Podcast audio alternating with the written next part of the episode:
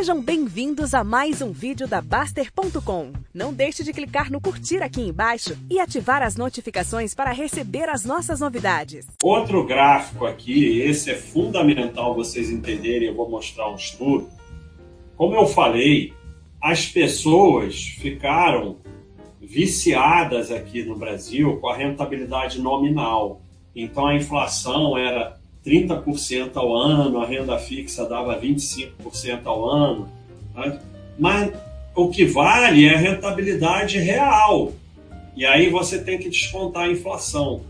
E é, os teus amigos analistas, youtuber e tal, eles estão sempre vendendo para você que quando a inflação sobe, a taxa de juros sobe, agora é a hora da renda fixa. Agora mesmo passou a ser hora da Selic porque a taxa Selic aumentou.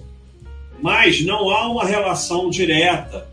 Como vocês podem ver aqui, aqui nós temos o, o IPCA, essa curva aqui laranja, e aqui nós temos o retorno da renda fixa.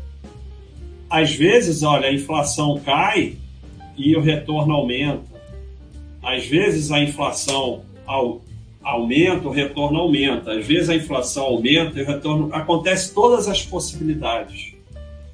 Então, é, você não vai acertar cenário na renda fixa. E aqui você pode ver que a renda fixa também não é fixa.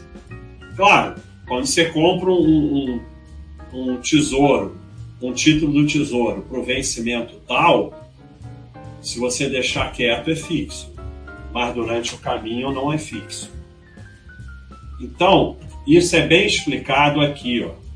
Isso aqui é um exemplo hipotético, mas só para vocês entenderem. Nós temos uma hipótese aqui com a taxa Selic a 12%, a inflação a 8%, então você tem juros reais de 4%. É, 120, aplicação de mil reais por 12 meses. 120 menos 80, 40. O imposto de renda, aí é que está o grande problema. O imposto de renda é de 20% sobre o lucro. E o governo considera que a inflação é lucro. Então, aí que vem o ferro. Então, o lucro de 120 vezes 20%, né? porque o lucro foi de 120 não importa que a inflação é 8%, os 80%. Para o governo, o lucro foi de 120, não de 40, então ele te tira 24. E aí você tem 1,48% ao ano. Quando a, se a inflação tiver 60%, é 2%, com uma Selic de 6%, ou seja, aqui você estava com uma renda fixa pagando 12% ao ano, aqui ela está pagando 6%. Aí você acha uma porcaria, pô, tá pagando 6, muito melhor pagar 12. Mas aqui você está com uma inflação de 2%, o governo vai taxar sobre os 60 e não sobre os 120. No final, aqui sobrou 1,48% ao ano, aqui sobrou 2,75%. Por quê?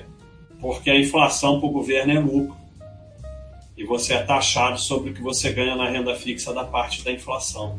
Então, quando eu falei lá estacionamento de dinheiro para tentar e nem sempre conseguir que o dinheiro não perca poder de compra, quanto maior a inflação, menor a chance disso acontecer. Então, quanto maior a inflação, maior a chance do dinheiro na renda fixa perder o poder de compra. E o outro aqui, desde que não tire nada, porque renda fixa não produz renda